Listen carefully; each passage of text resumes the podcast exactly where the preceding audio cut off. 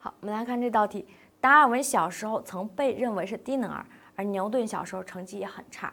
华罗庚在初一的时候还补考过数学，后来使他们大脑中潜能发展起来的是什么？那这道题主要考察的就是，哎，什么影响了我们人的这样一个潜能的发展？那这肯定就是我们这样一个学习。所以说答案就是 a 选项，很简单，这道题。